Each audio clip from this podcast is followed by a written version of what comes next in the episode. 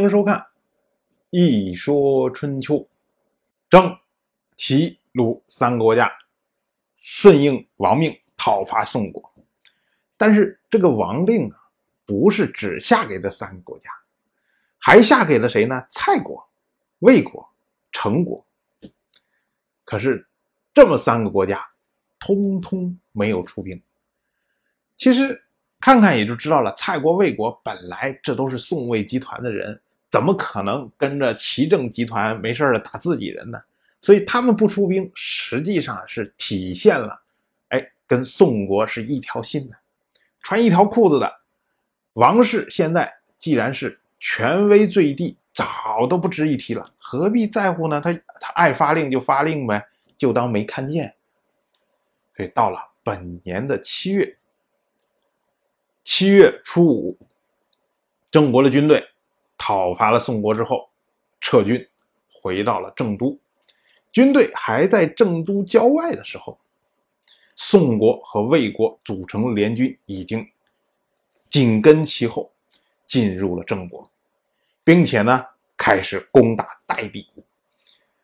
这时候呢，宋魏一想说：“哎，两个国家搞不好打不过郑国怎么办？”以前四国伐郑、五国伐郑也没得到什么好啊，现在变成两国伐郑了。说攻打代地的时候，一想说：“哎，蔡国就在附近，不如把蔡国也叫过来吧？为什么不叫陈国呀？因为现在陈国和郑国之间关系正好，已经从他们的这个宋魏集团里面已经被拉走了，所以只有蔡国是跟魏国关系比较好，所以呢，拉上蔡国一块攻打代地，结果将代地攻克。”到了八月初八，郑武生调动军队开始反击，代地包围，只花了一天的时间就攻克了代地，俘获了宋、魏、蔡三国联军。这个事儿说起来，如果真的是宋、魏两个国家一块攻打代地，即使郑无生反击。也不至于一天之内就把他们击败。可是加了蔡国之后，反而三个国家之间互相勾心斗角。为什么呀？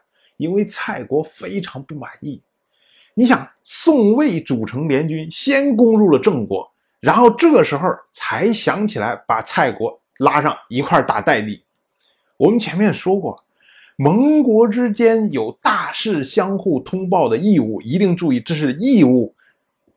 军事行动这么大的事情，你竟然打到一半的时候才想起来蔡国，你说：“哎，不好意思，不好意思，忘了，你赶快来吧，赶快来，我赶不上了。”这对于蔡国来说，无形中是非常巨大的侮辱，所以蔡国觉得非常不爽。然后三个国家一块攻打代地的时候还好，那时候是同心协力。可是，一旦将代地占领了，三个国家就开始勾心斗角，尤其蔡国，这叫面和心不和。所以呢，郑武生攻打他们的时候，他们还在窝里斗。那当然了，郑武生的军事手腕来说，那肯定是一击即溃。